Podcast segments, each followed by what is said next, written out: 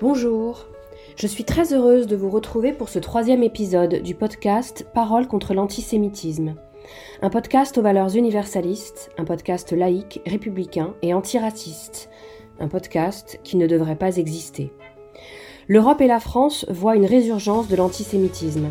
L'antisémitisme racial, l'antisémitisme religieux, politique, islamiste, antisioniste, complotiste, l'antisémitisme d'extrême droite, l'antisémitisme d'extrême gauche, woke, intersectionnel. Amis auditeurs et auditrices, connaissez-vous le très bon reportage documentaire qui s'intitule Evergreen ou les dérives du progressisme disponible en ligne gratuitement sur YouTube. Si vous ne l'avez pas encore vu, s'il vous plaît, précipitez-vous pour vous informer et voyez-le pour vous et pour vos enfants. Ce docu montre des incidents avec des vidéos directement filmées par les élèves eux-mêmes qui ont proliféré au sein du mouvement progressiste appelé woke et intersectionnel dans la fac d'Evergreen aux États-Unis. Il tente à informer sur l'arrivée de cette idéologie dans nos écoles, dans nos médias, sur nos réseaux sociaux, dans nos facultés et dans notre cinéma. Je vous le conseille, il est édifiant. Mais de quoi parle-t-elle? Woke? Intersectionnel? Je ne comprends pas. Bah, écoute-nous et tu vas comprendre. Le docu permet de voir à l'œuvre les dérives d'une faculté dont les élèves sont allés jusqu'à menacer de mort leurs professeurs blancs en exerçant une cancel culture systématique, systémique même, pour parler selon la nomenclature de leur idéologie, parmi lesquels un professeur de religion juive. On s'en ficherait et on se passerait bien de préciser que ce professeur était juif si ceci n'expliquait pas cela, par un hasard qui n'en est pas un, ce professeur a été celui qui a tiré la sonnette d'alarme en envoyant un mail à son administration. Pourquoi? Parce qu'il a refusé de participer à l'interdiction mise en place par la direction, dite ultra-progressiste de sa faculté, qui s'adressait à tous les blancs, étudiants et professeurs, interdiction donc de se rendre pendant une journée entière sur le campus en tant que blanc. Vous vous demandez certainement quel est le but eh bien, de faire acte de pénitence pour les Blancs, coupables du racisme inhérent à leur couleur de peau, et coupables de faits qu'ils n'ont pas commis auprès de personnes qui ne les ont pas subis. Coupables et porteurs de racisme systémique envers les personnes dites noires et racisées, toujours pour employer leur nomenclature racialiste identitaire. Ne pensez pas que ce sont mes termes à moi, le racisme donc intériorisé des Blancs, quoi qu'ils disent, quoi qu'ils fassent. Le simple fait d'être blanc au Wokistan vous désigne raciste, mais j'ai mieux un peu de patience. Ce professeur a déclaré que lorsque l'ordre de ne pas se rendre dans un lieu était imposé, à cause d'une couleur de peau, cela lui rappelait quelque chose dans l'histoire de sa propre famille et de sa mémoire, et de la mémoire qui devrait être collective, quelque chose qui sonnait comme un danger, comme une alerte inacceptable après des interdictions de plus en plus folles, déjà instaurées les unes à la suite des autres. Le prof résiste, il dit non. S'ensuit humiliation publique, il est conspué, injurié, menacé de mort et exclu. Tout ça en vidéo. Pour la suite de l'histoire, rendez-vous sur la page YouTube du reportage Evergreen ou les dérives du progressisme, vous ne serez pas déçus. Ce docu-reportage illustre un mouvement qui est arrivé dans plusieurs facultés américaines et qui a commencé à s'enraciner dans nos facultés françaises, démontrant la façon dont des universitaires sociologues, biberonnés à cette idéologie et biberonnant à leur tour, manipulent des étudiants qui pour la plupart sont au mieux crédules et sincères dans leurs souhaits et combats d'une société juste, au pire incultes et fragiles en inversant la lutte antiraciste et antifasciste. Le wokisme devient un business. La journaliste d'investigation du Point, Nora Bussini, a signé un excellent livre intitulé Les Nouveaux Inquisiteurs chez Albin Michel. Elle y raconte son infiltration, moquée pour sa perruque de couleur et ses faux piercings par une partie des médias pas contents. Quand la journaliste montre la lune, on fait tout pour faire regarder le doigt. Son infiltration dans les services de sécurité pour la Pride en France, sorte de marche des fiertés, en opposition à la traditionnelle Gay Pride, se voulant plus antiraciste et anti-impérialiste, pour laquelle il lui a été demandé d'exclure toute personne blanche en tête de cortège, donc au nom de l'inclusion et de l'antiracisme. La réalité est que les milieux LGBT n'en peuvent plus, explique Nora, que je cite, de côtoyer des extrémistes qui, au nom d'un combat pour les minorités, interdisaient un tel parce qu'il était gay, blanc ou cisgenre. Discussion donc entre antifascistes sur l'exclusion ou non des juifs, cherchez l'erreur, parce que quand même ils ont vécu la Shoah. pour ceux qui comprennent encore ce mot, voir le sondage récent d'Opinionway. Parce que oui, saviez-vous que chez les woke, les juifs sont des privilégiés? Ça y est, nous y sommes. Ce ne sont que deux exemples que je donne ici. La liste est très longue.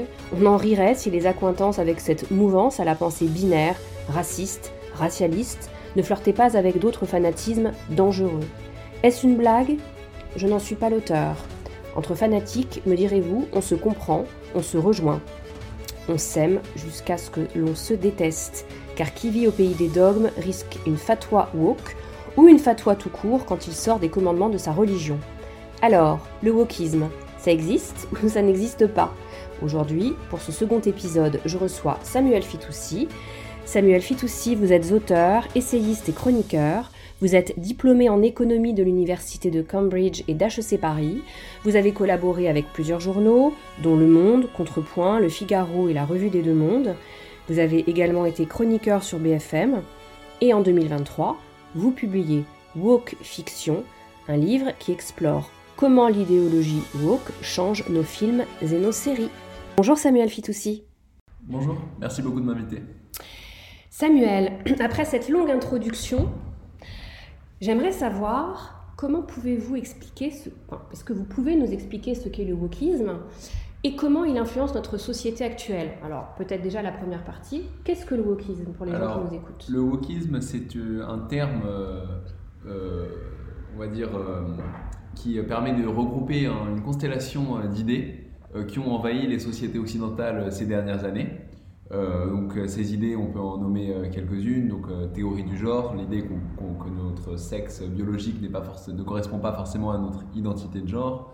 l'idée de l'intersectionnalité, donc cette, notion postule qu'il existe une hiérarchie d'oppression dans nos sociétés qui s'entrecroise et qu'au sommet de la pyramide des dominations se situe le, le mâle blanc hétérosexuel cisgenre et par conséquent que les minorités doivent s'unir pour déconstruire l'oppression qu'il leur fait subir. Euh, il y a d'autres idées, euh, l'idée de racisme systémique. Donc euh, le racisme systémique, c'est une forme d'évolution de la notion de racisme. désormais, on ne lutte plus contre des actes racistes ou contre des individus racistes, mais contre un système impersonnel. C'est une forme de théorie du complot chic, si vous voulez. Un système qui perpétuerait les, inégalités, même si ce système est en apparence universel et aveugle à la couleur de peau. Il y a certaines idées issues du néo-féminisme, euh, un féminisme de plus en plus euh, misandre, un féminisme de plus en plus persuadé que à mesure que la, un paradoxe d'ailleurs, c'est qu'à mesure que la condition des femmes, l'égalité homme-femme progresse dans nos sociétés, le discours se radicalise. On croit de plus en plus au patriarcat. Euh, donc voilà la notion de patriarcat. Donc c'est un ensemble, une constellation d'idées. Et, ce qu'il faut préciser, c'est que ces idées ne sont pas forcément unies par le même héritage philosophique. Parfois, elles peuvent même entrer en contradiction, ces idées. Euh, mais le terme wokisme euh, n'est pas un abus de langage, il est utile euh, parce qu'il permet de regrouper sous une même bannière des termes qui sont portés par les mêmes militants, si vous voulez. La, quand vous adhérez à la théorie du genre, il y a aussi des grandes chances que vous adhériez à la notion de racisme systémique. Donc le terme wokisme regroupe une, une, réalité sociologique, si vous voulez, euh, et en ce sens, il est, il est, utile parce que quand certaines de ces idées pénètrent dans une, institution, elles ne viennent pas seules, c'est une constellation d'idées contre laquelle il faut se battre, une constellation d'idées régressives. Voilà. D'accord. Bah, on entend souvent que le wokisme n'existe pas, d'un côté, hein, que ce, mot devient euh, galvaudé, euh, mmh. qu'il est utilisé à tort et à travers. Pour certains, l'utiliser serait relevé de l'extrême droite. Alors qu'il y a des intellectuels d'extrême gauche qui se revendiquent woke, qui disent, des podcasteuses françaises qui le revendiquent. On est un peu perdu. Et puis tous ces termes que vous employez, moi je comprends leur signification, mais est-ce que ça intéresse vraiment les Français ce débat? Mm. Est-ce que c'est pas un débat d'initiés, euh, d'intellectuels, dans une un peu une caste fermée euh, et euh, est-ce que ça peut vraiment intéresser les Français? Et si ça intéresse les Français, ou si ça ne les intéresse pas, en quoi il faudrait que ça les intéresse? Ben, Déjà, pour répondre à la, première partie de la question, c'est vrai que beaucoup de gens disent que le wokisme n'existe pas, que c'est une panique morale d'extrême droite. Mais ce qui est assez drôle, c'est que souvent ces mêmes gens sont eux-mêmes woke, mais surtout, euh, ces, gens vont, vont, dire le wokisme n'existe pas. Par contre, l'intersectionnalité est une notion qui existe et à laquelle je crois. Mmh. Euh, par contre, la théorie critique de la race, qui est une autre branche du wokisme, euh, est, une théorie que j'étudie à laquelle je crois. Par contre, le, le décolonialisme ou le postcolonialisme, comme on l'appelle aujourd'hui, mmh. qui n'est qui est non pas la, décolonisation des, des, nations colonisées, bien de le préciser. mais, mais mmh. la, la, décolonisation de l'Occident lui-même, parce que l'Occident porterait encore des, sortes de, à travers nos mœurs, nos, nos, nos, conventions sociales, nos institutions, on, continuerait, on, porte, il y aurait des rémanences, des rémanences du passé qui continueraient à, inférioriser les minorités ethniques. On est mhm. encore dans une forme de complotisme et donc il faudrait décoloniser nos propres sociétés et donc des, centaines, euh, des milliers d'étudiants étudient à l'université, même en France, le postcolonialisme, mhm. qui, qui, euh, qui, leur apprend que l'Occident est tout entier oppressif. Euh, donc, donc voilà, euh, on peut dire que le wokisme n'existe pas, n'empêche que toutes ces, les notions que j'ai citées, la, notion aussi, il y en a d'autres, de culture du viol, de continuum de violence, etc. Toutes ces notions existent, et donc si on, peut accepter, on peut, mm-hmm. on, peut, on peut, euh, on peut comme eux accepter, le wokisme n'existe pas, n'existe pas, très bien. Mhm. On va prendre toutes ces notions, on va leur mhm. donner un autre nom, le nom que vous voulez, on peut les appeler bidules, et on va parler de bidules si vous voulez. Vous voyez ce que je veux dire? L'idée que, l'idée que le wokisme n'existe pas, c'est, c'est, empêcher de désigner une, une réalité euh, sociologique mhm. pour empêcher de combattre cette réalité. Mais encore une fois, euh, les notions, les, les, les, les champs d'études dont on parle quand on parle de wokisme, eux existent. C'est-à-dire qu'ils existent sous des synonymes et en plus ils sont étudiés à l'école, à l'université, à la faculté. Hmm. Et puis, et puis, pour répondre à la deuxième partie de votre question, doit-on s'inquiéter ou est-ce un débat universitaire qui n'a pas, qui dans tous les cas n'a pas beaucoup d'influence sur le quotidien des Français? Moi, je pense qu'on doit s'inquiéter euh, parce qu'on est, on, est sans doute qu'au début mmh. euh, de, du wokisme. Il y a dix ans, c'était en fait, le wokisme a commencé dans les années 80 dans l'université américaine, je veux dire. Certains disent que ça date même des années 60 avec le, postmodernisme français. Oui, mais, ce que j'ai lu. Mais, mais, on va dire que, mm. que ça a commencé dans les années 80 à l'université américaine. Mm. Si vous voulez, l'intersectionnalité, ça a été théorisé en 1987 par Kimberly Crenshaw. Euh, le, la théorie du genre, c'est euh, l'idée que les, stéréotypes de genre sont tous euh, des constructions sociales. Mhm. Judith Butler, c'est les années 80 aussi. Mhm. Et ça a mis quelques années, ça a incubé dans les, dans les universités américaines avant de déferler dans les années 2010 dans l'ensemble des institutions américaines et dans l'ensemble de la société américaine à mesure qu'une nouvelle génération d'étudiants biberonnés à toutes ces théories mhm. a envahi le monde du travail, a envahi les ressources humaines des grandes entreprises, etc. Euh, et ça a commencé à avoir des effets très concrets sur les Américains. Euh, par exemple, toutes les grandes entreprises américaines aujourd'hui ont des programmes de dit DEI, donc diversité, équité, inclusion, qui mettent en place des politiques euh, raciales presque redistributives qui discriminent euh, de manière significative les blancs à l'embauche. Donc ça c'est très concret dans la vie des Américains. Vous pouvez être blanc, euh, défavorisé, méritant, vous allez vous faire discriminer au profit d'un individu, individu, noir peut-être plus euh, bourgeois que vous, donc mhm. c'est une, une, pure injustice. Ça a été aussi, euh, c'est devenu euh, institutionnalisé à la sélection à l'université américaine, donc mhm. on a remplacé la méritocratie par la logique des quotas, mhm. ce qu'on peut considérer être une régression. évidemment, le niveau a baissé parce que c'est la, la, la, conséquence logique de la politique des quotas. Certains se sont vus discriminés. Donc, le wokisme a des conséquences concrètes sur la vie des gens. Moi, dans mon livre, c'est un livre sur le, le, cinéma et les séries. On voit très concrètement que depuis 5 ans, la qualité des films et des séries sur nos écrans a baissé parce que les scénaristes, on pourra en reparler, mais doivent obéir à tout un cahier des charges idéologiques. Donc le wokisme a des effets très concrets dans la vie des gens lorsqu'il est appliqué, mhm. et on ne semble n'être qu'au début de cette tendance. Euh, le wokisme, il faut rappeler qu'au cœur du wokisme, il y a l'idée, c'est une forme de haine de la civilisation occidentale, l'idée que la civilisation occidentale est oppressive, opprime toutes les autres civilisations, opprime les minorités ethniques. Donc il y a une, forme de soif de la table rase, de la déconstruction. Mhm. Et c'est par conséquent, je pense qu'il faut se méfier de ces idées qui sont profondément dangereuses, les combattre à la fois en donnant des arguments et à la fois en combattant leurs conséquences pratiques. Et peut-être que certains Français aujourd'hui ont l'impression que c'est un débat euh, niche universitaire, mais je, je, garantis que dans les prochaines années, mm. ces thématiques vont les toucher, les affecter négativement. Alors justement, comment ces dynamiques pourraient-elles affecter, là vous me tendez une perche, les communautés, y compris la communauté juive en France? Ce serait quoi mm. le lien entre donc, le wokisme et, et ces, mécanismes qui affecteraient euh, comment le wokisme euh, euh, pourrait nourrir l'antisémitisme. Oui, donc sur c'est vrai qu'après le 7 octobre, beaucoup de, gens ont découvert un peu effaré la réalité de l'antisémitisme d'extrême gauche, ou l'antisémitisme woke, on va dire, euh, ça s'est vu particulièrement sur les campus américains, mhm. où des, des, étudiants ont pris la parole à, à UPenn, par exemple, pour dire qu'en Israël, il n'y a pas de civils innocents. Mhm. Euh, des, euh, des, manifestations se sont faites avec des, des emblèmes parapentes à la gloire des, des massacreurs du Hamas. Mhm. en France, on a vu l'attitude extrêmement ambiguë de la France insoumise sur l'antisémitisme.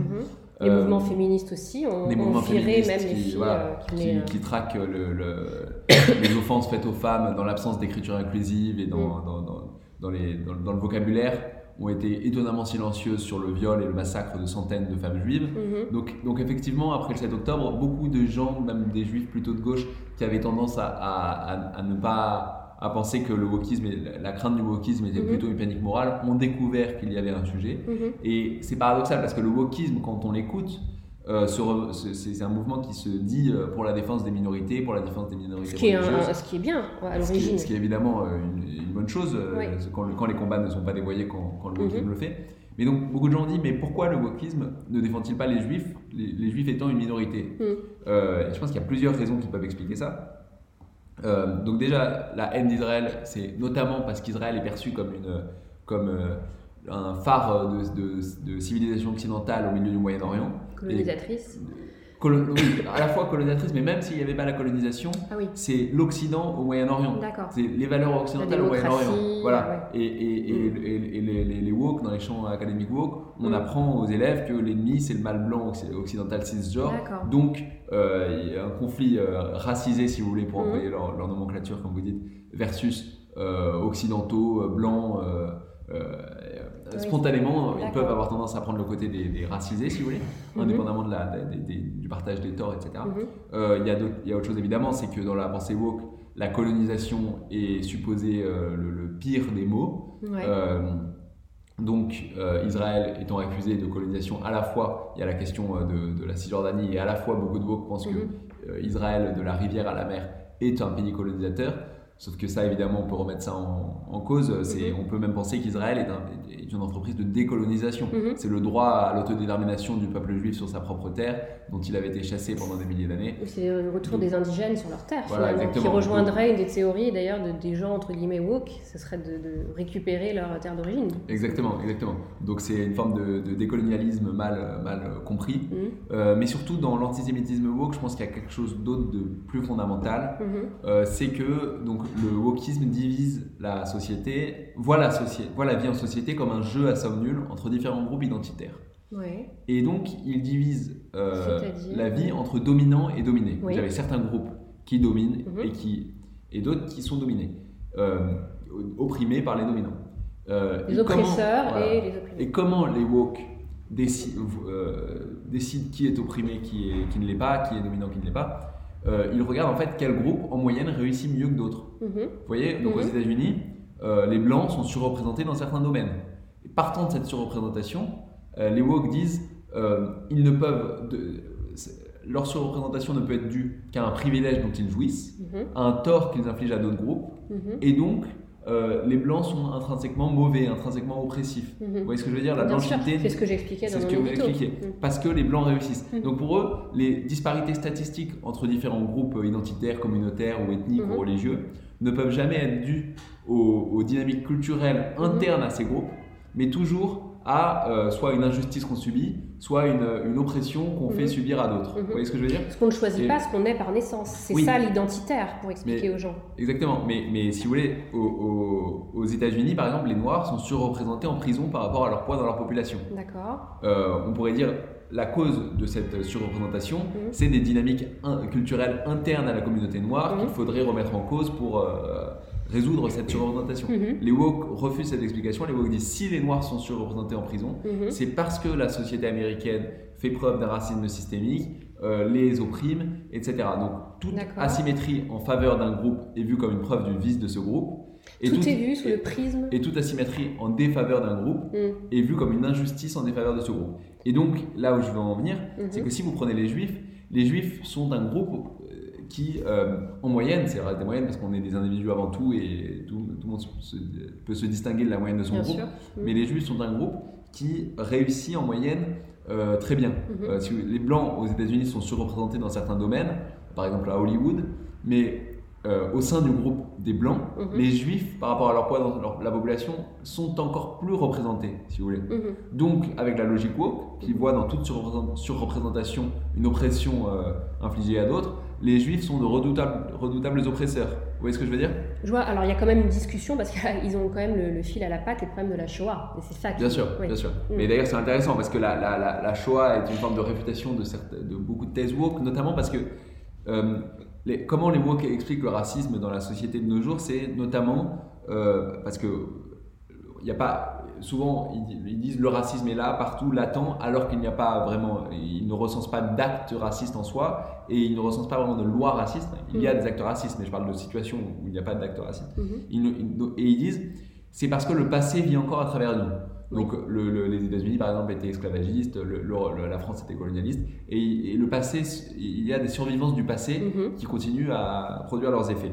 Donc c'est une théorie intéressante, mais on voit avec la Shoah mhm. que les Juifs qui ont été en Europe victimes d'une entreprise d'extermination euh, il y a 75 ans, euh, aujourd'hui se portent plutôt très bien, mhm. euh, réussissent bien, on réussit. Donc, donc, donc, donc le, succès des Juifs réfute de nombreuses théories, euh, mm. théories woke. Mm-hmm. Euh, et par conséquent, la, la, Shoah est un peu un angle mort. D'ailleurs, si vous regardez le, les, les, champs académiques woke, donc il y a les gender studies, les postcolonial studies, etc. il y a un, des, des, intellectuels qui appellent ça, Hélène Plucrose et James Lindsay notamment, qui appellent ça les études des, des doléances. Donc c'est un, un on, apprend à, différentes minorités ce qu'elles peuvent, pourquoi elles peuvent en vouloir à l'Occident. On leur dit, euh, vous, vous, pouvez, leur, ah faire un procès à l'Occident parce qu'ils vous ont fait ça et ça, vous parce qu'ils vous ont fait. Euh, donc vous pouvez demander réparation pour telle et telle chose, etc. Et donc logiquement, on pourrait s'attendre à ce que les, ce qui, ce qui est des études de la Shoah, les études du. Mais pourtant, il n'y a aucun, très très peu. Euh, il y a un très bon article de Nathalie Heinig, la sociologue, sur cette question. Il y a très peu de, de, de de, je l'ai interviewé d'ailleurs, je crois, Qui est, qui est une des meilleures sociologues françaises, qui est euh, passionnante et qui justement se distingue de la doxa woke et qui n'en peut plus et qui combat ça à son échelle. Euh, et d'ailleurs, c'est intéressant parce qu'elle elle est, elle est, elle est, de gauche, donc on peut pas on peut pas accuser l'anti-wokisme d'être de droite, mais elle, elle, elle, est universaliste, elle n'adhère mhm. pas à tout ça.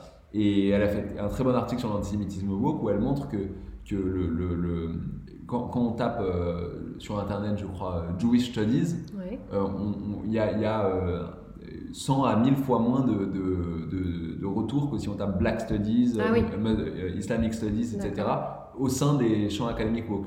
Donc la Shoah est effectivement le passé des Juifs et un point mhm. mort, un, point mort de, logiciel woke pour la raison que j'ai expliquée. Ce que vous venez de dire, il y a deux choses euh, sur lesquelles j'ai envie de relever. D'abord, premièrement, ça me fait penser à l'histoire de Simone Veil, qui très peu de temps après, moins de six mois, je crois, de mémoire après être rentrée d'Auschwitz, s'est inscrite à la fac, à la faculté de droit, et s'est mmh. retrouvée sur les bancs de la mmh. fac. Moi, pour moi, c'est un, un, exemple de résilience et de force euh, et mmh. de vie, et, je, prends son exemple, mais ça, ça, fait écho à ce que vous venez de raconter, en fait. Euh, et qui en plus a servi euh, son pays, la France, qui quand même l'avait envoyé dans les camps. Donc c'est quand même assez, incroyable. Non, mais l'exemple est très intéressant parce qu'il montre que le meilleur moyen d'aider certains, en fait, c'est de, de, de, faire en sorte qu'ils aillent au-delà de leurs conditions de victime, c'est de cesser de les enfermer de leurs conditions, dans leurs conditions de victime en leur disant vous êtes une victime, la façon dont, la façon dont vous allez vous en sortir, c'est en construisant toute votre identité mm. autour de votre statut de victime, en réclamant des réparations à la société, etc. C'est, les woke enferment ceux qui croient défendre dans cette position de victime et les empêchent de s'en sortir en leur disant c'est jamais de votre faute, votre destin n'est pas entre votre main, vos mains, le destin est entre les mains des autres, donc vous allez vous en sortir en, en militant, en, en, accusant les autres. Mm. Euh, mais votre exemple est passionnant parce qu'il montre justement que pour s'en sortir, bon, bah, Mm. Le passé est le passé, c'est horrible, mais il faut passer à autre chose, aller de l'avant, prendre son destin en main, soit l'inverse du, message Et c'est leur enlever un espoir en plus, vraiment de faire ça. Mm. Et puis alors, la seconde chose, c'est que c'est terrible ce que vous venez de raconter et de dépeindre, parce qu'il y a toute une jeunesse qui aspire très sincèrement à euh, plus d'égalité, euh, à combattre les injustices sociales. Mais ça veut dire qu'aujourd'hui, le choix de cette jeunesse-là, quel est-il? C'est-à-dire que comment est-ce qu'on peut euh, leur faire prendre conscience que oui, ce combat-là est juste, parce qu'on a l'impression que si on combat le wokisme, on tombe dans l'extrême droite, et qu'on n'est pas du tout pour la justice sociale, euh, alors que c'est une aberration totale, hein, c'est pas ça.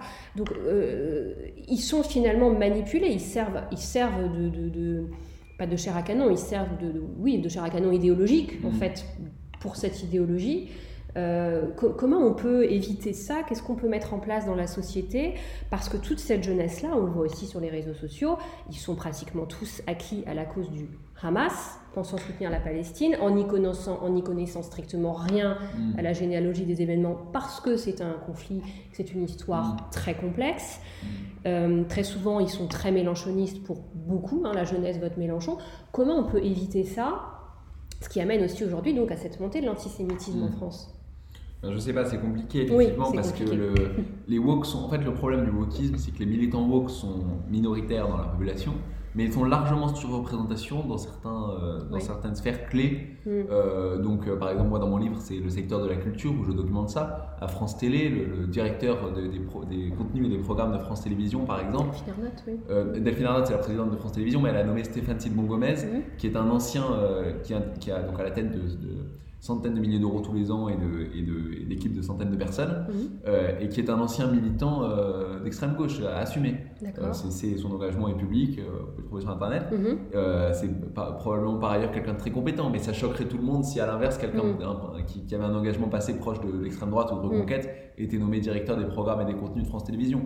Delphine Ernotte, comme vous dites, donc présidente de France Télé, euh, je ne sais pas si elle est woke, mais en tout cas, elle assume, par exemple, mmh. euh, de euh, se livrer à une forme de discrimination ethnique. Oui, elle l'a dit, elle l'a dit publiquement qu'il n'y aurait pas d'hommes blancs. Voilà, elle est arrivée, sa première déclaration à France Télé, ça a été de dire mmh. on a une télé d'hommes blancs de plus de 50 ans, mmh. et ça, il va falloir que ça change. Et ensuite, se sont suivis plusieurs licenciements d'hommes blancs. elle, elle a, dans un interview au Monde en 2019, elle a dit Ma méthode, c'est de compter, sous-entendu compter le nombre de noirs et de blancs, et de ne pas subventionner un projet s'il y a trop de blancs. Euh, non, si la diversité n'est pas suffisamment bien représentée, sous-entendu s'il y a de blanc. Mmh. Euh, donc, euh, donc, donc, voilà, pourquoi je dis ça? Simplement parce que pour vous montrer que cette, les woke sont minoritaires dans la, dans la, dans la population, mais, mais, étant donné qu'ils sont surreprésentés dans des positions qui leur donnent le pouvoir d'influencer les autres, si vous voulez, France Télé, ça reste un bon exemple. France TV, il y, a, la filiale digitale de France Télé qui s'appelle France Télé Slash. Mmh. c'est très regardé, très consulté, un peu ça passe un peu sous les radars des médias traditionnels parce que c'est uniquement sur Internet mais c'est très consulté par les 12, 25 euh, ans, je dirais. Euh, et si vous allez sur France TV Slash, c'est uniquement des fictions mhm. euh, qui montrent les hommes comme étant des violeurs, qui montrent des victimes de viol de ne pas, pas s'en sortir, qui, des, documentaires sur les violences policières, des, des sur le, des documentaires sur la discrimination. Il y, a une série dont je, je, crois que j'en parle pas dans mon livre, je l'ai enlevé finalement, mais, mais une, euh, des, femmes, euh, des femmes en hijab mm. euh, qui sont interrogées pendant 40 minutes et qui expliquent que le hijab est une forme de libération, que c'est disponible sur produit avec l'argent de contribuable, que le hijab est une forme de libération, mm. que la France est un pays islamophobe, etc. Mm-hmm. etc. Et elles, elles, expliquent chacune comment elles sont allées à la Mecque et comment c'est là qu'elles ont, fait un retour religieux et que depuis elles, elles, mm. elles se sentent beaucoup plus libres maintenant qu'elles portent le hijab, etc. et donc, c'est contenu avec l'argent du contribuable, encore une fois. Et donc, les woke, on, on peut aussi parler de l'université, évidemment, on en a parlé, mais mm. dans tous les départements de sciences sociales, euh, les woke sont largement surreprésentés. Certains universitaires résistent. En France, il y a notamment l'Observatoire du décolonialisme et des idéologies identitaires, mm-hmm. avec euh, bah, Nathalie Hennick, Xavier Laurent Salvador, euh, Emmanuel Hénin, qui, sont, qui, font un travail très courageux et formidable, mais mm-hmm. ils sont très minoritaires. ça fait que, d'ailleurs, les jeunes universitaires non woke sont obligés de se taire s'ils veulent une carrière. Moi, j'ai un ami euh, mhm. euh, qui était universitaire qui, euh, qui, a été plus ou moins placardisé en raison de ses opinions. Il n'était mhm. pas, absolument pas d'extrême droite, simplement centriste universaliste. Et, Gilles Kepel aussi d'ailleurs a dit qu'il pourrait, il pourrait plus aujourd'hui faire les mêmes cours qu'il faisait il y a plusieurs années. Et donc le problème de cette surreprésentation de militants woke dans certaines sphères, c'est qu'ils imposent au reste de la société leur subjectivité, ils éduquent, ils rééduquent plutôt, ils, ils imposent leur normativité et même si les woke sont numériquement euh, euh, minoritaires, ils sont euh, culturellement majoritaires, voire dans certains domaines hégémoniques. Et oui, moi je suis assez pessimiste pour la, jeunesse non woke de demain dont vous parlez. Mais je pense que les solutions, c'est de continuer à, à expliquer qu'on peut euh, être contre le racisme sans pour autant vouloir discriminer les blancs, on Mhm. peut être contre, euh, on peut être pour l'égalité homme-femme sans pour autant vouloir discriminer les hommes ou sans pour autant devoir détester les hommes ou sans pour autant euh, croire à des théories euh, farfelues comme le continuum de violence euh, faite aux femmes et qu'il Mhm. peut-être il faut regarder scientifiquement comment lutter contre le viol et il y a peut-être des manières plus efficaces de lutter contre le viol que de, de- de- de mettre en place l'écriture inclusive. Mhm. Euh, donc, donc voilà, je pense qu'il faut continuer à mener le combat, à en parler, à discuter. et- et voilà. S'il y a des jeunes qui nous écoutent, euh, pourquoi est-ce que vous avez dit, euh, pourquoi, euh, en parlant des quotas, que c'était pas une bonne idée? Alors pourquoi est-ce que ce serait pas une bonne idée de faire des quotas? Le problème des quotas, bon, déjà, c'est que ça crée des injustices. Il y, a- une certaine. L'idée des quotas, c'est que certains sont défavorisés, donc en les discriminant positivement, on va rétablir une forme d'égalité. Mais ça aurait beaucoup plus de sens de partir du critère socio-économique dans ce cas-là Mhm. que du critère racial ou identitaire. Par exemple, euh, pour vous prendre un exemple, en, en finance, souvent ils cherchent la parité dans des équipes. Euh, c'est une belle idée la parité. Euh, le problème c'est que souvent les, les candidats ne sont pas paritaires, il y a plus d'hommes que de femmes, si Mhm. vous voulez. Ou Mhm. d'ailleurs dans certains domaines plus de femmes que d'hommes, ça, ça, ça mène à la discrimination inverse si on cherche la parité. Mhm. Mais admettons dans, dans le cas de figure que je décris, vous avez 70% de candidats masculins et vous cherchez à avoir 50-50 à la fin. Mhm. La conséquence, c'est que vous êtes obligé euh, de choisir des, des- de discriminer des hommes au profit des femmes, Ouais. et donc de discriminer certains hommes au profit de certaines femmes en tout cas. Et donc, euh, un homme issu d'un milieu populaire, au nom de la diversité et de la justice sociale, va être discriminé au profit d'une femme bourgeoise qui a grandi toute sa vie dans le 16e. Mhm. C'est- C'est c'est complètement absurde et complètement injuste. Mhm. Euh, par ailleurs, euh, donc il y a euh, la même logique qui est à, l'œuvre pour la- la- les, quotas euh, Euh, même si en théorie c'est interdit par la Constitution française, mais pour autant ça n'empêche pas l'ARCOM de faire tous les ans des statistiques ethniques sur la représentation, de compter le nombre de noirs et de blancs à la, à la- à la télévision française. Ouais. Il y a beaucoup d'autres exemples comme ça. Et par ailleurs, le problème des quotas, selon moi, j'en parle notamment dans mon livre euh, appliqué à la, à la question de la fiction, c'est que on, on, on- on considère plus les gens comme des individus, mais comme des représentants interchangeables de leur groupe. C'est une régression. L'universalisme, le, le- le libéralisme classique, si vous voulez, le- C'est l'effacement de l'individualité. voilà, c'est respecter la singularité de l'individu. Ouais. L'individu n'est pas défini par sa couleur de peau, sa couleur de peau doit avoir moins d'importance, son sexe doit aussi avoir moins d'importance. Euh, c'est un individu, il se trouve qu'il est noir, que c'est une femme, mais on va, on va, voilà, si je suis chef d'entreprise, je vais le regarder pour ses qualités, son CV, Mm. sa capacité à, à être productif, Mm. mais, mais, mais son, son- ses déterminismes identitaires ne sont pas Mm. en question. Et par exemple dans la fiction, euh, moi ce que je dis dans mon livre, c'est que la fiction doit euh, montrer le particulier, le, le- nous montrer des individus singuliers. Et en faisant ça, la fiction peut servir d'antidote à l'idéologie. Euh, parce que euh, en politique, il faut faire fi des cas particuliers, il faut, euh, il faut, il faut penser en abstraction, penser par masse, penser par groupe. Et on a tendance à oublier souvent, ah, mais c'est avec le discours politique ou le discours idéologique, que derrière les abstractions, derrière les, au sein des groupes, il y a des individus. Mhm. Et quand on fait, ce- il y a- je cite dans mon livre des études sur le- l'empathie notamment, Ouais. et donc quand on pense par groupe, on a beaucoup moins d'empathie pour les individus qui composent ces groupes. Mhm. Et la fiction doit nous rappeler qu'au sein de ces groupes, c'est des individus qui ont comme nous une subjectivité, un destin, une personnalité, des amis.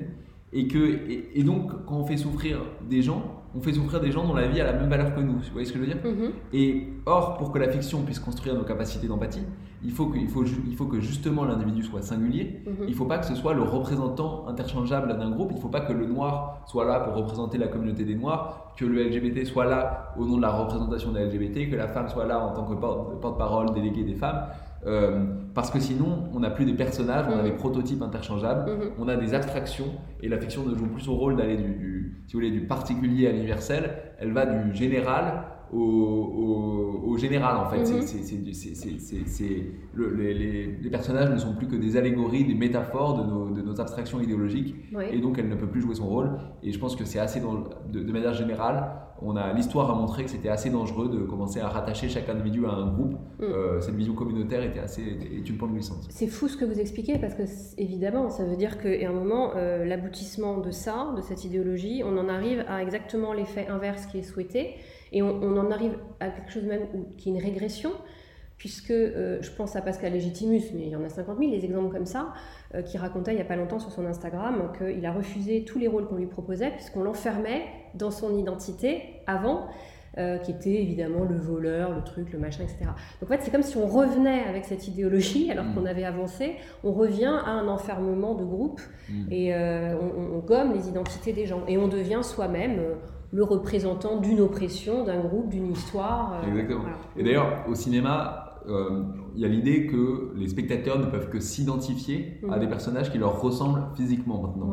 Il y a l'idée que l'an dernier aux Oscars, une actrice a dédié son Oscar à toutes les petites filles qui lui ressemblent. Donc elle était, je crois, d'origine asiatique. Sous-entendu, je suis à l'écran pour vous, pour vous représenter. Mais il faut voir que c'est évidemment une immense régression, parce que ce qui fait qu'on s'identifie à un personnage, c'est l'universalité des émotions, c'est le destin de ce personnage, c'est ses choix, c'est ce qui lui arrive, c'est ses, tragédies familiales. C'est son libre arbitre. Hmm. Son libre arbitre, c'est pas. Et, si vous voulez, par exemple, c'est pas, pas sa couleur de peau, à réduire la, la, à l'identification, à l'identification, à la ressemblance biologique, on est dans quelque chose d'extrêmement régressif.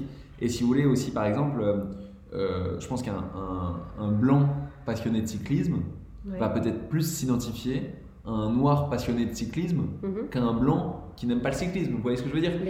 La, couleur de peau est juste un, un attribut parmi beaucoup d'autres. Mhm. Or, avec le wokisme, on en fait quelque chose de central. Et, et, voilà, et avec ce discours qui dit qu'on ne peut que s'identifier à des personnages qui nous ressemblent, le problème, c'est que ça a évidemment une valeur performative.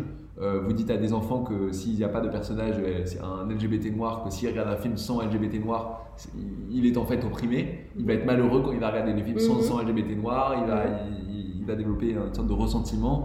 Il, il, va, lui-même se percevoir comme un représentant de la communauté des LGBT noirs plutôt que de se voir comme un individu singulier, membre d'une communauté humaine universelle, qui par ailleurs est LGBT noir, mais c'est un, de un des nombreux attributs qu'il définissent parmi d'autres.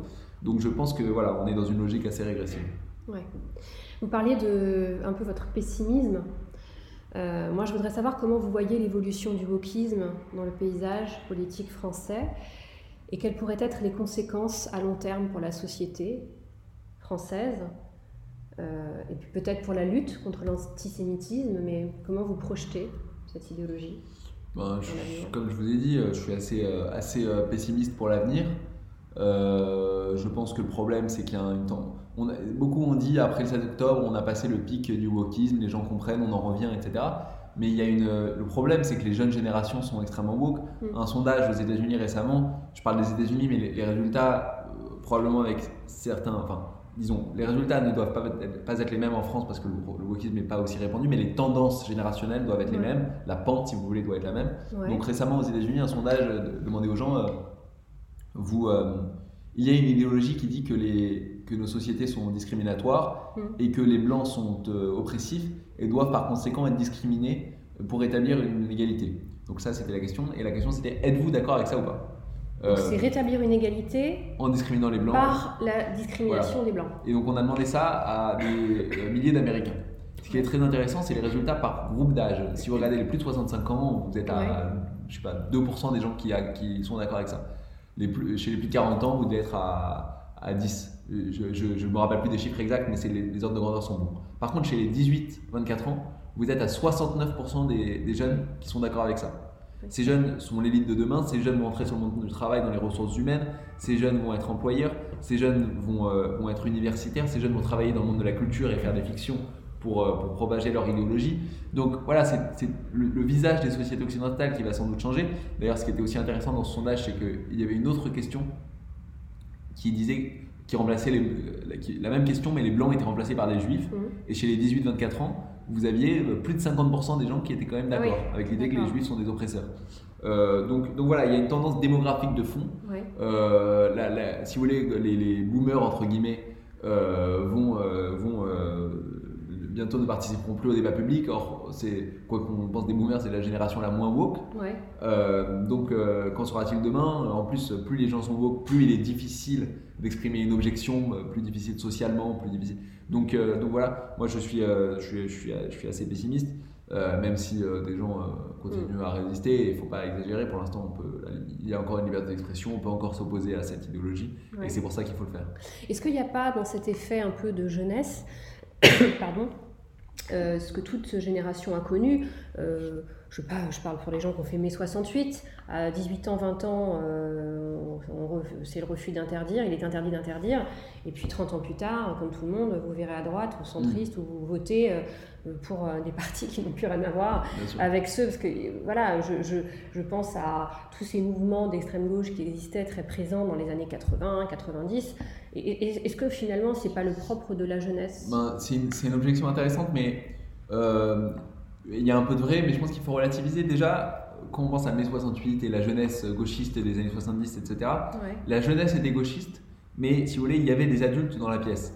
C'est-à-dire mm. que les, professeurs dans l'université n'étaient pas d'accord avec leurs élèves. Mm-hmm. Les, élèves étaient marxistes, mais ils n'étaient mm-hmm. pas diplômés en marxisme. Ce n'étaient pas les professeurs qui leur disaient soyez marxistes, voilà, tenez votre diplôme en marxisme. Mm-hmm. Aujourd'hui, on est diplômé en études de genre où on apprend que la, biologie n'existe pas, que le genre est tous les stéréotypes de genre sont des constructions sociales, etc. On est diplômé en études postcoloniales. Mm. Donc il n'y a pas la même pénétration institutionnelle, si vous voulez.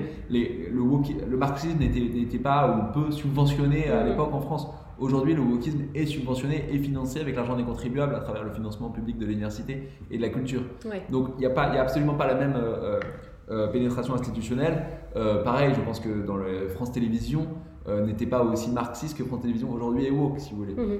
Et puis, deuxième point, je pense qu'il ne faut pas oublier que le, on dit oui, non, mais le marxisme et le maoïsme de la jeunesse, mais c'est passé. c'est vrai qu'en en, Occident, c'est passé, mais donc l'Occident n'était pas très affecté. Mais dans les pays où ils étaient très affectés par la, le maoïsme et le stalinisme de, de leur jeunesse, mhm. c'est passé après des millions et des millions de morts.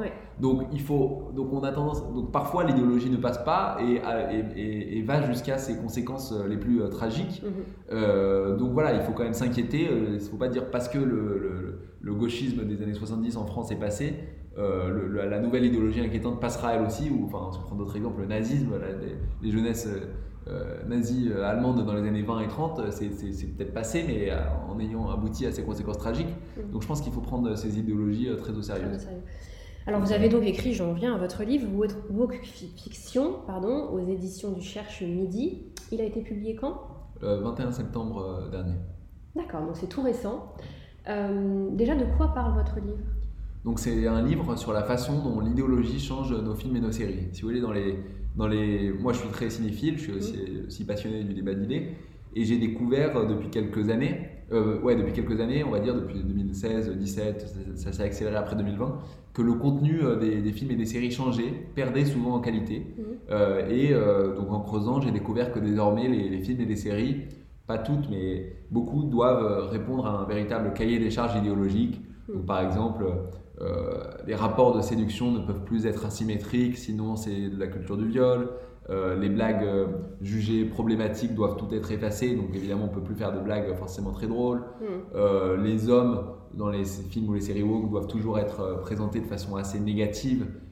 c'est une forme de, c'est une application de la misandrie woke. Le, voilà la, la, la, logique des quotas, la représentation qui donne une, un sentiment un peu artificiel où on a l'impression que les personnages, comme je le disais, ne sont pas des individus mais des représentants interchangeables qui sont là juste pour remplir un quota. Euh, euh, j'ai remarqué aussi que l'Occident était toujours dépeint de façon très négative dans les mhm. films et les séries woke. Mhm. Si vous regardez un, un, film ou une série woke, les personnages de couleur mhm. sont sans cesse discriminés, se heurtent à des barrières liées à leur, couleur de peau. Et, et, ces, fictions nous racontent une histoire qui ne correspond pas forcément à celle que, que nous racontent nos, nos, propres yeux dans la vie réelle. Euh, donc j'ai constaté tous ces changements et j'ai voulu documenter, euh, j'ai voulu euh, d'abord les critiquer, les documenter, creuser un peu pour découvrir les, dessous, etc. Alors vous parlez des séries, je pense à Netflix, hein, puisqu'on sait qu'aujourd'hui tout le monde regarde Netflix. c'est quand même assez paradoxal, puisque je ne sais pas si vous avez vu les spectacles ou un des spectacles de Ricky Gervais, hmm. qui cartonne littéralement sur hmm. Netflix. Ricky Gervais, pour ceux qui nous écoutent, qui ne le connaîtraient pas, c'est un comédien euh, qui euh, donc a fait maintenant trois euh, one-man shows, stand-upper, je ne sais pas comment l'appeler, mais bref. Et il est anti-woke. Mm. Et il est très très drôle, très irrévérencieux. il y va à la, à la truelle. Hein. Il, se, il, se, moque des personnes, comme appelle Caroline Fourès de son livre La génération offensée, donc des gens qui sont offensés pour tout. Il se moque des décolonialistes, tels que vous l'avez décrit. Donc ça veut dire quand même qu'il y a une vraie, un vrai besoin des gens euh, sachant que Netflix est très woke et on reproche à Netflix d'être très engagé dans ces films-là, ces séries-là. Euh, moi, je me suis désabonnée, euh, redésabonnée là parce que j'en pouvais plus, mais je suis allée voir un petit peu. C'est, je pense par exemple à Sex and the City, le dernier, Repus. Mm. C'est insoutenable. Mm. C'est un tract. C'est un tract ambulant, mais c'est du, mais, d'une caricature, c'est insupportable en fait. J'en parle dans mon livre de, cette, de, ce nouveau Sex and the City, mais je crois que j'ai un peu oublié. Mais oui, effectivement, je crois qu'il y a des enfants transgenres dans tous les sens. Mais tout, c'est des troupes lesbiennes, c'est des. Ouais. il paraît que c'est que, que... Le scénario a été fait euh, pour vraiment aller que sous ce prisme-là, et ils deviennent tous des pancartes. Ouais, j'avais regardé quelques épisodes pour mon livre, et effectivement, on aurait dit. Et c'est vulgaire un on aurait Dit, on déjà, c'était pas très classe. Ah, c'est une parodie. C'est-à-dire qu'on en arrive à une caricature, en fait. Mm. Voilà. Alors, comment on peut expliquer ça qu'un Ricky Gervais cartonne littéralement euh, sur Netflix, qui est bien content de faire de l'argent aussi avec Ricky Gervais En fait, comme je l'ai dit, les, les, consommateurs de Netflix, eux, ne sont pas woke. Donc, quand un mm. spectacle de Ricky Gervais arrive sur Netflix, ils s'y précipitent évidemment. Mm.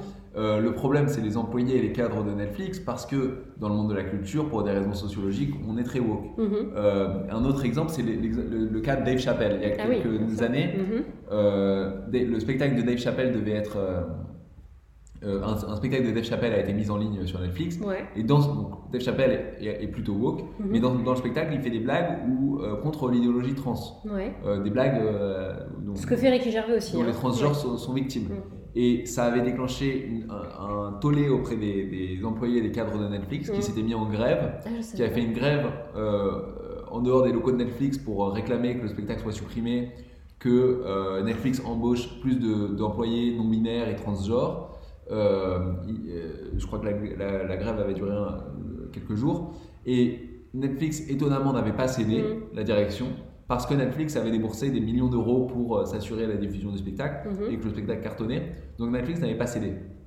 Mais donc souvent, ah. les gens disent, vous voyez, c'est la preuve que les, au final, c'est les intérêts économiques qui reprendront le dessus. la direction n'est pas woke, on en revient. Mm. Mais on peut aussi voir lire cette histoire différemment. Oui, la direction n'avait pas cédé, mais euh, on a quand même appris que la plupart des employés de Netflix étaient prêts à se mettre en grève parce qu'un spectacle euh, non conforme à leurs inclinations idéologiques mhm. avait été mis en ligne sur la plateforme.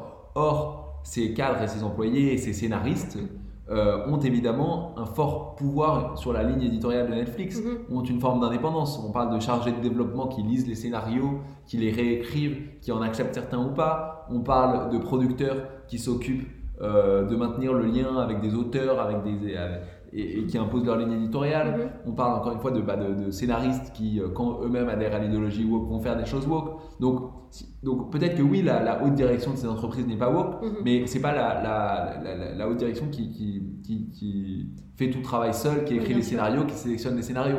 Donc quand on apprend que énormément de cadres de chez Netflix euh, nous, sont, se mettent en grève à cause d'une blague sur les transgenres, mhm on voit que on voit que on comprend pourquoi euh, la, plupart des productions Netflix sont woke. Oui, alors d'abord la, résistance n'est jamais gagnée, ça peut un moment à force de pression, ça peut aussi évoluer. Ça me fait penser à la série Friends aussi avec les producteurs qui ont dû s'excuser publiquement, mm. donner de l'argent pour les fonds, je ne sais plus quels fonds euh, liés aux causes, euh, voilà. Et puis c'est quand même un paradoxe puisque l'antisémitisme est en progression en France, c'est aussi, et pas qu'en France, hein, dans le monde entier, c'est, enfin en progression, il se libère, parce qu'on on imagine que s'il se manifeste comme ça, c'est qu'il était là, sous-jacent, et, c'est tout. La parole est libérée. Euh, comment est-ce que cet antisémitisme trouve sa justification, pour être plus précis, au nom d'un antifascisme pour les gens qui, euh, qui nous écoutent? Comment on en arrive à dire que l'antifascisme, aujourd'hui être antifa, c'est... Hmm.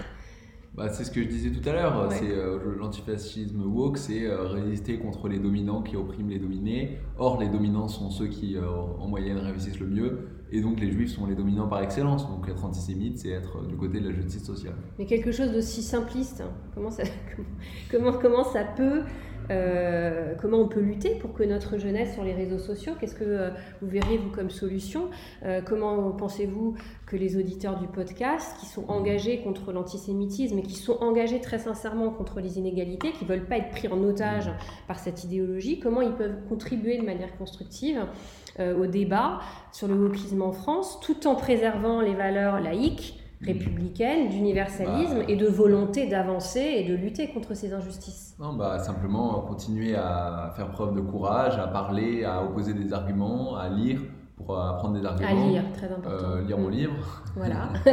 euh, et voilà, continuer à ne pas avoir peur parce que le wokisme fonctionne aussi par, euh, par l'intimidation des dissidents. Tout à fait. Donc continuer à s'exprimer, continuer à même sur les réseaux sociaux, quand certains de, leurs amis mettent des, choses inacceptables euh, mhm. sur le Hamas, etc., continuer à, s'y opposer, même si c'est compliqué. Parfois, on a l'impression d'être seul contre tous.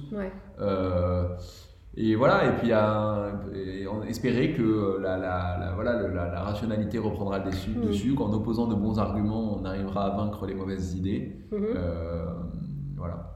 Un mot sur la cancel culture dont j'ai parlé en intro, enfin dans l'édito mais on n'a pas prononcé pendant l'interview le mot de cancel culture. Vous pouvez expliquer un petit peu ce que c'est et ce, qui, ce qui, est menaçant dans cette cancel Donc, culture Cancel culture, euh, culture de l'annulation. euh, L'idée que euh, les opinions avec lesquelles on est en désaccord ne doivent pas avoir le droit de s'exprimer. L'idée que les œuvres dites entre guillemets problématiques euh, doivent être des, supprimées de certaines plateformes ou agrémentées de trigger warnings, donc d'avertissements pour dire aux spectateurs attention les représentations que vous allez voir sont datées. Mhm. Euh, euh, Disney a fait ça sur nombreuses de ses, de ses œuvres. mais, mais moi, dans mon livre, en fait, une, une idée que je défends, c'est qu'aujourd'hui, la cancel culture n'est plus le problème. Mhm. et c'est pas une bonne nouvelle. Parce que la raison pour laquelle la cancel culture n'est plus le problème, mhm. c'est que des œuvres, toujours entre guillemets, problématiques, ne se font même plus.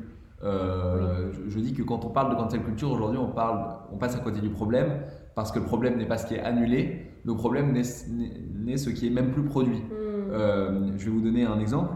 Euh, on parle beaucoup de l'affaire Roald Dahl. Vous savez, Roald Dahl, donc, euh, le, romancier pour enfants, son œuvre a été entièrement réécrite l'année dernière par des éditeurs, par son éditeur, avec des lecteurs en sensibilité qui sont passés sur chaque page et qui ont réécrit les dialogues pour que ça puisse pas propager de stéréotypes négatifs. Par exemple, un exemple absurde, c'est à un moment, euh, une, une, dame explique à son, à son petit-fils qu'il faut se méfier des femmes qui portent des gants parce que ça peut, ça peut être des sorcières. Donc elle lui dit ça. Et les lecteurs en sensibilité ont rajouté Mais attention, euh, euh, certaines femmes peuvent porter des gants et, et être, et n'être pas des sorcières, il ne faut pas généraliser. Et donc ce dialogue a été rajouté pour apprendre aux enfants à ne pas faire d'amalgame, à ne pas, de manière générale, à ne pas généraliser, à ne pas adhérer à des stéréotypes, etc. Euh, et donc, des, dizaines de changements sur toutes les pages ont, mm. été faits à l'œuvre de Roald Dahl, ce qui est mm. évidemment un scandale à la fois pour, parce que on considère que les enfants sont des idiots, et à la fois pour la mm. mémoire de Roald Dahl, et à la fois pour la qualité de l'œuvre. Mais euh, ce qui est marquant, c'est que c'est une société de conseil en diversité et d'inclusion qui a fait les changements. Ah et quand ils ont été interrogés, ils ont dit nous, c'est rare qu'on fasse, qu'on travaille sur des, qu'on réécrive des œuvres anciennes, mais notre travail quotidien, notre raison d'être, c'est de travailler sur des romans euh, euh, contemporains avant leur publication. Hmm. Donc, donc c'est un vrai comité de censure. Voilà, donc c'est un comité de censure. dans le monde anglo-saxon, c'est largement répandu. En France, mhm. Le Monde, il y a quelques mois, nous apprenait que ça commence et que ça devient de plus en plus euh, répandu. Et donc, qui relisent tous les romans et mhm. qui disent à l'auteur non, ça, tu peux pas dire ça, ça, tu peux pas dire ça, ça, ça va pas, ça, faut changer ça. Et donc, ce qu'on voit, ce qu'on lit est déjà aux normes. Et mhm. moi, dans mon livre, c'est en particulier sur les films et les séries. C'est particulièrement le cas dans le cinéma. Toutes les plus grosses studios de production américains sont abonnés à des sociétés de diversité et d'inclusion mhm. qui relisent les scénarios avant le tournage et disent euh, donc euh, attention là dans ce dialogue la femme est un mhm. peu trop passive ça pourrait alimenter la misogynie attention euh, là la répartition des rôles c'est ça, ça, véhicule des stéréotypes de genre mhm. ton personnage attention là le rapport amoureux est asymétrique donc on va, on va dire que c'est la culture du viol c'est la femme qui doit faire le premier pas attention là le personnage noir réussit avec l'aide d'un blanc Or, ça, c'est le, ça véhicule le cliché du sauveur blanc, mhm. soit l'idée que les personnages noirs ne pourraient pas réussir seuls et donc ça alimente le racisme et ça envoie le mauvais message aux, spectateurs noirs qui ont besoin de rôle modèle. Euh, donc, donc, donc les, les, la cancel culture n'a plus vraiment lieu aujourd'hui parce que c'est enfin là elle a encore lieu, mais c'est une cancel culture invisible en amont de la production qui ne génère pas de, de scandale dont on peut s'indigner, mais elle est encore plus pernicieuse. Et ce que j'ai essayé de faire dans mon livre, c'est euh, mettre au jour le cahier des charges idéologiques mm. euh, auxquelles doivent obéir les, films et les séries pour que le, lecteur puisse euh, regarder des films et des séries en comprenant pourquoi certains choix ont été faits de manière plus avertie, en comprenant les scènes qui ont peut-être pu être supprimées à tel ou tel endroit, en comprenant pourquoi mm. le film ou la série parfois lui paraît peut-être un peu étrange, un peu artificiel psychologiquement, etc. Ce que je comprends surtout en vous écoutant, c'est que ça génère un fric incroyable et tout un business qui doit naître de cabinets de conseil, mm-hmm. qui doivent pas du tout on l'a vu d'ailleurs, il y a plein de médias qui se disent euh, inclusifs et qui le martèlent à tout va, à toute publication, alors qu'on sait qu'en interne, ça se passe très très mal. Donc ça devient un business aussi finalement. Hein. Bah, en mm. fait, oui, effectivement. Euh, la demande de censure invisible existe et donc ça ouais. se mettre sur ce segment. Mais je pense pas que la logique économique est ce qui motive à la base mm. euh, les sociétés de production à faire ça. Parce que les sociétés de production, elles, perdent de l'argent parce qu'elles payent les cabinets de diversité et d'inclusion. Je pense que, c'est les cabinets, je veux dire. Non, l'existence de cabinets, oui.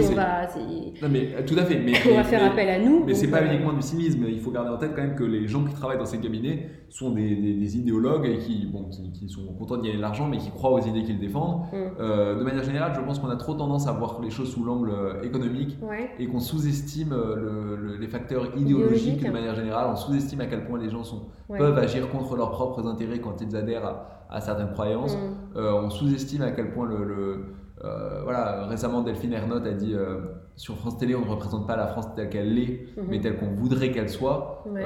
sans doute, ils font sans doute des, films et des séries moins bien pour cette raison. D'ailleurs, la, question c'est qui est ce on qui décide à quoi doit ressembler la France?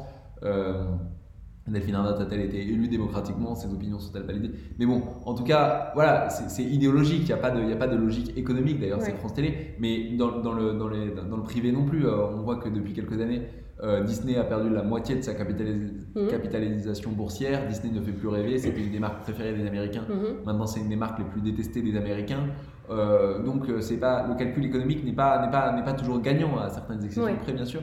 et donc, je pense qu'il ne faut pas il ne faut pas sous-estimer le, facteur idéologique. Et comment vous expliquez alors pour euh, en finir euh, Mon avant-dernière question, euh, vous avez été cueilli par France Inter et trois, je ne sais pas si elles sont tous les trois journalistes, mm. chroniqueuses, présentatrices et, journalistes, qui semblaient vouloir être de bonne foi.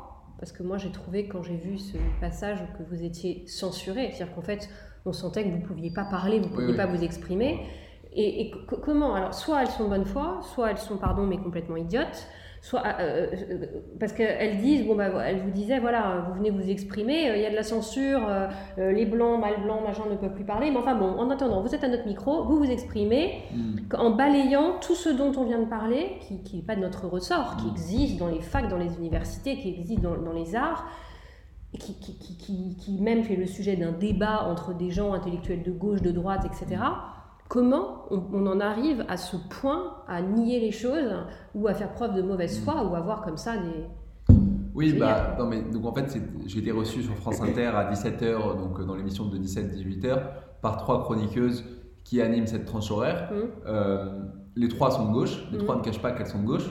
Euh, qu'est-ce qu'on dirait si c'était trois euh, individus de droite qui avaient une heure seule d'antenne sur France Inter tous les jours de 17h à 18h certains crieraient au scandale, et ça le serait d'ailleurs. Moi, je suis, le service public doit être pluraliste, doit refléter les. Donc, donc là, effectivement, elles étaient toutes les trois de gauche, elles m'ont invité. Euh, je pense que voilà, le, le, mot wokisme les agace parce que, euh, euh, enfin, par exemple, pendant l'émission, l'une d'elles m'a dit que l'intersectionnalité était un outil scientifique. effectivement, c'est un outil qui se prétend scientifique parce que mmh. ça a été théorisé dans les facs de sociologie, etc.